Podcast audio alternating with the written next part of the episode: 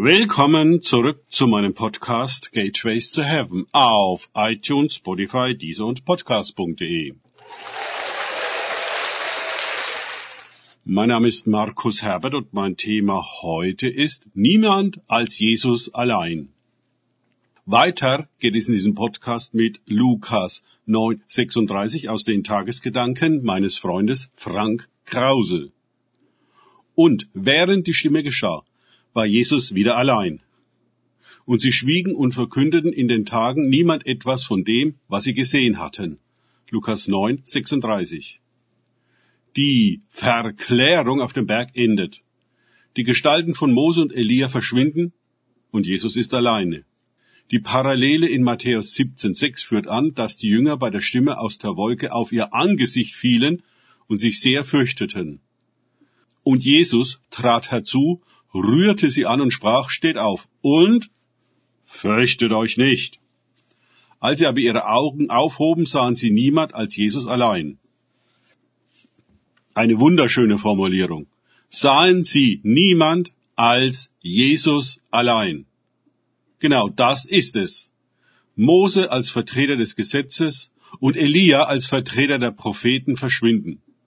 Das Gesetz und die Prophetien erfüllen sich in Jesus und er ist der Urheber einer neuen Schöpfung, eines neuen Lebens, ja einer neuen Erde und eines neuen Himmels in einem neuen Bund. Darum schauen wir auf niemand als Jesus allein. Wie bei so vielen Erscheinungen von Engeln und himmlischen Einbrüchen in unsere Wirklichkeit fürchteten sich die Jünger sehr.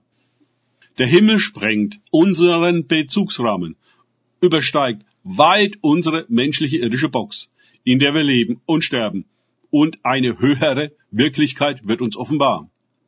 Wir wissen uns nicht zu ihr zu verhalten und können damit nicht umgehen. Unser Leben lang werden wir das einüben, weil wir nach dem Willen des Vaters in Christus durch die Kraft des Heiligen Geistes in diese Wirklichkeit hineingeboren werden. Noch einmal die Parallele in Matthäus 17,9. Und als sie vom Berg herabgestiegen, gebot ihnen Jesus und sprach, sagt niemanden die Erscheinung, bis der Sohn des Menschen aus den Toten auferstanden ist.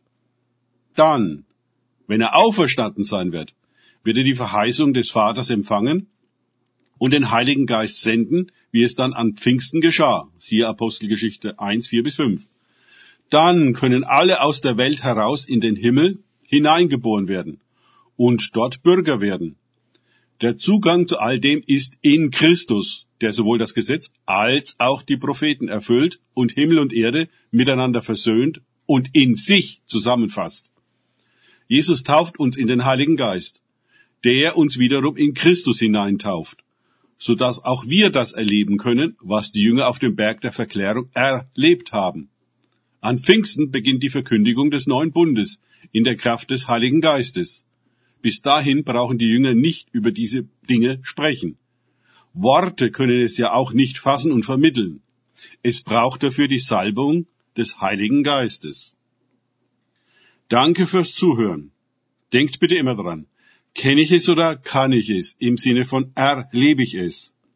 Erst sich auf Gott und Begegnungen mit ihm einlassen, bringt wahres Leben und die Erleuchtung auf dem Berg der Verklärung. Gott segne euch und wir hören uns wieder.